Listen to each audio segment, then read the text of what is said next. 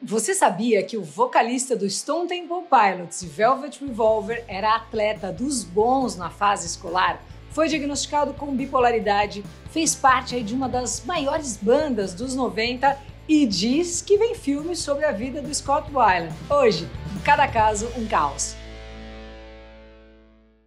Olá, eu sou a Luca, locutora, e também estou no último mês da faculdade de psicologia. Aqui no Cada Caso um Caos tem vídeo toda semana, tudo feito com Rafa Bolo da Pombo Produções, e hoje tem a participação da mestre querida e doutora em psicologia clínica pela USP, minha professora querida, super gente boa e coordenadora de psicologia aí, né, da FAM, a Jônia Lacerda. Scott Richard Klein nasceu no dia 27 de outubro de 67 em San José, na Califórnia. Ele só ia receber o sobrenome Weiland com cinco anos depois de ser adotado pelo advogado David Weiland, que foi o segundo marido da mãe, a Cheryl, que lutou assim desde sempre, né, com o vício em bebidas. Desde pequenote, ele gostava muito de música e foi educado muito bem nessa área aí, né, com Beatles, Tom Petty, Led Zeppelin, Bowie, por aí vai, né? Aliás, tem o Bowie aqui na área e os caras do LED também. Na escola, ele era atleta assim de ponta, ele foi quarterback, lutador, jogador de vôlei e mandava muito no futebol. Mas logo ali no primeiro ano da escola, o que ele se apaixonou mesmo desde sempre foi pelo canto. Isso aconteceu quando ele entrou pro coral e foi escalado para fazer uns solos. É o que ele gostava mesmo. Daí para frente não parou mais, ali pelos seus 12 aninhos foi morar em Ohio e lá ele deu de frente com um dos maiores traumas da vida dele. O cara foi estuprado aí por um mano mais velho que sempre estava no mesmo ônibus da escola. Um dia esse mano aí convidou o Scott para entrar na casa dele e nessas atacou o pequeno ali. Ainda falou para ele que se ele contasse para alguém, ele nunca mais teria nenhum amigo e a reputação dele ficaria destruída, sabe? Assim, umas coisas meu, surreais, assim. Na biografia Not Dead and Not For Sale, ele conta que guardou essa memória aí por muitos anos e só desenterrou isso fazendo uma funilaria mental durante a reabilitação, foi na terapia mesmo. Depois desse estupro, o Scott começou a entrar para as drogas assim, força total. Uma vez o padrasto achou no quarto dele maconha, o kit completo ali, né? Maconha, cocaína, uma lâmina de barbear e um espelho. Isso estava numa gaveta ali. Aí os pais então chamaram uma ambulância que foi até a escola, tirou o Scott da aula e levou para ser internado. Foi um negócio também, um episódio super traumático para a vida dele. Não adiantou nada, assim, né? Depois ele acabou tirando uma fina da morte, teve uma overdose, ficou três meses no hospital psiquiátrico, até que, como ele mesmo disse, ele teve que aprender a necessidade de mentir para ganhar alta logo. E ele disse que era bom nisso aí, mandar um chaveco. Depois disso, continuou a bagunçar com as drogas, numas de esquecer o que aconteceu ele começou a primeira banda e ficou mais engajado aí nas gigs e nas bagunças também do que na escola. Bom, nessas de entre e sai de rehab, ele acabou terminando a escola e foi para a faculdade, mas ao invés de entrar no eixo ali, ele começou a causar mais ainda. Ele conta que seu problema aí com as bebidas pioraram muito. Ele disse que era tipo uma fixação, uma obsessão mesmo. Foi nessa época que ele encontrou o Robert DeLeo num show do Black Flag e aí eles resolveram, ah, vamos tocar um som aí e tal. Tucharam ali o irmão do Robert, o Dean DeLeo na guitarra e o Eric Kretz na batera, formando assim né, o que seria um dos maiores nomes do grunge noventista, que é o Stone Temple Pilots. Aí você já sabe, né? Os caras fizeram assim um pota sucesso, botaram vários hits espetaculares na pista, como uma das baladas mais lindas ali dos 90, né, que é aquela Interstate Love Song. Fez o hino do GTA, Plush, Big Bang Baby, Vaseline, Wicked Garden, Creep, Sex Type Thing, Sour Girl, Days of the Week, enfim, assim, só coisa linda. É sem dúvida, o Stone Temple Pilots para mim é o top 5 aí das bandas mais da hora, ao vivo também é sensacional. Quando tiver na dúvida do que ouvir, vai de Stone Temple Pilots que ó, é sempre sucesso. A voz dele era um negócio surreal, né? São inúmeros os sons absurdos, lotaram shows, ganharam prêmios, tretaram feio, separaram, se processaram, fizeram outros projetos, voltaram a tocar juntos, brigaram de novo. Enfim, o fato é que o Scott Wallen começou a usar heroína nos primeiros anos do Stone Temple Pilots. Chegou num ponto ali que ele tava, meu, ele cheirava toda hora, assim, depois injetava, até deprê, assim, sabe? E aí, enfim, aí no meio desse rebosteio tava o transtorno bipolar. Mas ele só foi saber desse diagnóstico aos 34 anos. Por boa parte ali dos 90, ele ficou no Entry-Side Rehab e também na cadeia, né? Foi pego várias vezes pelos tiras aí por causa de histórias com drogas e tal. Em 2002, foi escalado como frontman do Velvet Revolver, né? Uma banda formada com os ex-Guns N' Roses, o Slash, Duff McKagan e o Matt Sorum,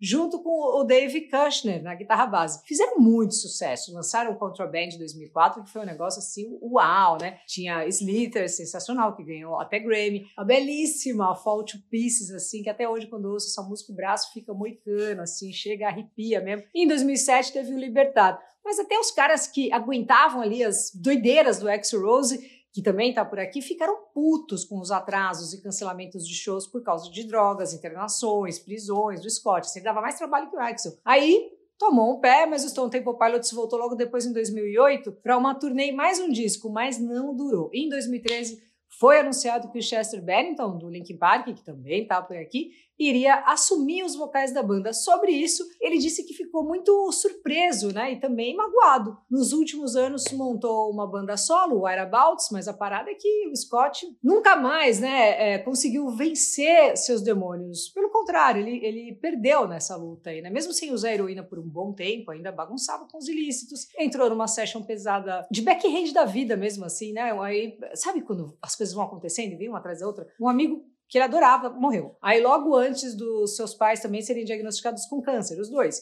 E descobriu que tinha hepatite C. Além disso, a vida financeira também estava um caos, assim. E a primeira esposa, a Mary Fosberg, não deixava ele ver os filhos, Noah e a Lucy, né? Então, em 2015, durante um show do Whereabouts, ele subiu no palco para cantar Vaseline, que é uma música belíssima, que ele tirava onda, assim, cantando. E foi um show de horror. Ele estava mega alterado, meio que até num presságio ali do que ia acontecer na sequência. Nessa fase ele tinha também muita paranoia, né? Achava que tinha umas organizações secretas atrás dele que ficavam vigiando ele. Então se alguém tipo, coçasse o nariz, assim, ele achava que era um sinal secreto, já ficava todo encanado. A ex-mulher dele que falou isso, né? Falou que ele dava trabalho para geral, assim, por conta dessas paranoias. O Scott direto falava que tinha parado de usar drogas. Até numa entrevista aí, pouco tempo antes de morrer, ele falou: não, eu tô limpo e tal. Mas na verdade ele estava sempre nessa função. E, inclusive, Interstate Love Song, né? A balada maravilhosa Anos depois, ele disse que escreveu quando estava bem louco nas tours, mas falava para a namorada que não estava usando nada, que estava limpão, assim, que estava de boa. Assim como fez, né, nessa última entrevista aí que eu comentei em vários outros momentos. Até que no dia 3 de dezembro de 2015, o Island foi encontrado morto dentro do ônibus da tour que ele estava fazendo. A causa da morte foi overdose de cocaína, MDA, álcool,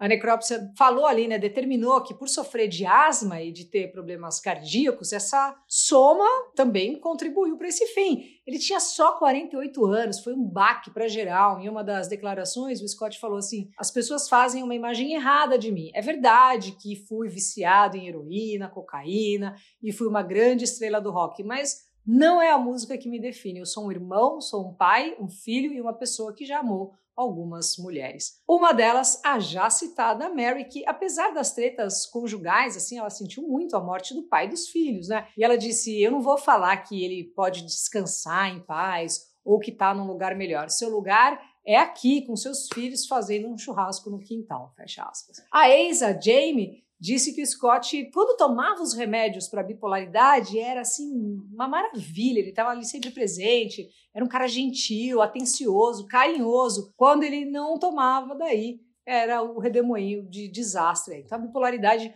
foi um diagnóstico que ele teve também muita dificuldade de validar, né, e de continuar com as medicações. O Scott ajudou no mundo da música é um negócio impressionante. Ele vendeu mais de 44 milhões de discos, né? Considerado um dos vocalistas mais impressionantes dos 90. Quem viu ao vivo é, é, é, de chapar. E também, mesmo que não seja ao vivo ali no show, mesmo que seja no YouTube, você vê aquela performance única dele, né? Com megafone, é um negócio assim. Ele faz uma falta terrível, né? Não só para os fãs como eu, assim, mas para a música no geral. E diz que vem filme aí sobre ele, né? A Dark Pictures já tem os direitos, né? A Jennifer Irwin, que é produtora da série Mind Hunters é, da Netflix, tá junto aí nesse, nessa história, vão escrever um roteiro, então vamos aguardar, né? Um brinde ao sensacional Scott Weiland, e para falar sobre bipolaridade, vamos ver minha professora querida a mestra Jônia Lacerda, que mesmo com Covid topou falar sobre o assunto. Nossa, Jônia, você é demais. E a Deido, ela é faixa preta em psicopatologia. E outro vídeo bem legal dela é sobre Angelina Jolie. A Jônia fala sobre borderline lá. E ó, se você estiver pensando também em fazer faculdade de psicologia, procure saber sobre a fã, hein? É demais.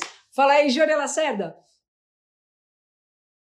Olá, Luca. Muito obrigada pela oportunidade de estar aqui esclarecendo o que é o transtorno bipolar. Existe o transtorno bipolar tipo 1 e o transtorno bipolar tipo 2. Começando pelo tipo 1. O bipolar, BI2, fala de um quadro onde se alternam estados de intensa alegria com estados de tristeza. Então, dois estados bipolar, dois polos. Essa alegria que existe na mania bipolar não é alegria propriamente, é um estado de exaltação, euforia. Isso sustenta um nível de atividade na mania que é quase que insuportável para quem está perto. São pessoas que falam sem parar, muito agitadas, a mil por hora, em coisas assim, projetos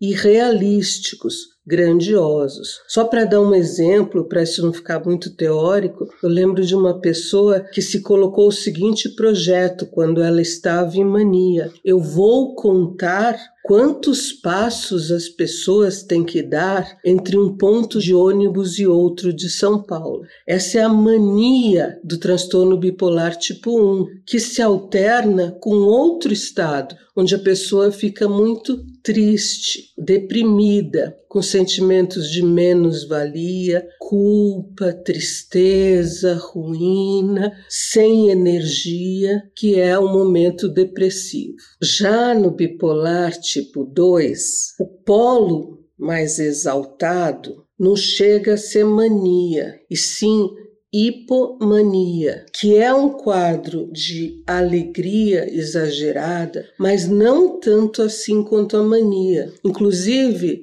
no bipolar tipo 2, a pessoa que está em hipomania mania menor se sente bem com isso. Ela não reclama da hipomania, embora a hipomania corresponda a muita impulsividade e instabilidade. Ela é mais agitada, mas o comportamento não é tão estranho quanto na mania. Na, no bipolar tipo 2, é muito notável o estado depressivo, de desânimo, de desamparo, de falta de força, de sono, sexo, fome alterados. No bipolar tipo 2, a depressão é até mais crônica. Né? Essa pessoa se descreve como muito deprimida e às vezes normal, mas o normal às vezes é alegrinho demais, é uma hipomania, na verdade. Esse é o bipolar tipo 2, onde também se alternam dois polos,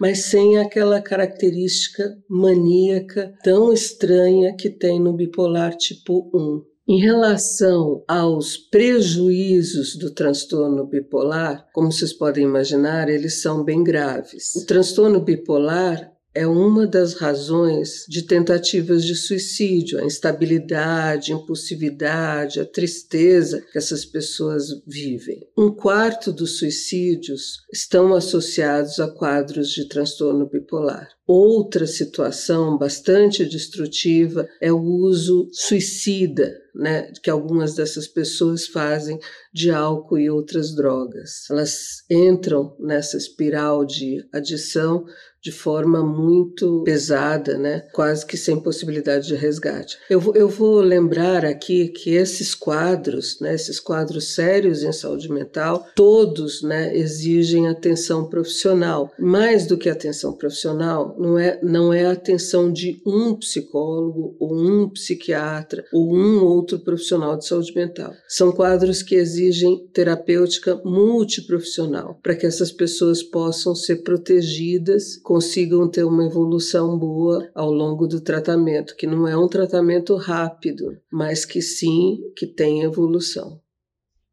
Valeu demais, Jônia Lacerda e nossos membros aqui também, a costura da DEA, Fábio Rocha, Elane Barbosa, Fabi Alencar, a Ponto Pediátrica, terapeuta ocupacional querida Fá, a Fafá, e o José Inácio Horta. Semana que vem estamos na área novamente. Boa semana, me segue no Insta, Luca89FM, sempre rola também umas enquetes por lá e também exclusivas com, membro, com os membros. Valeu!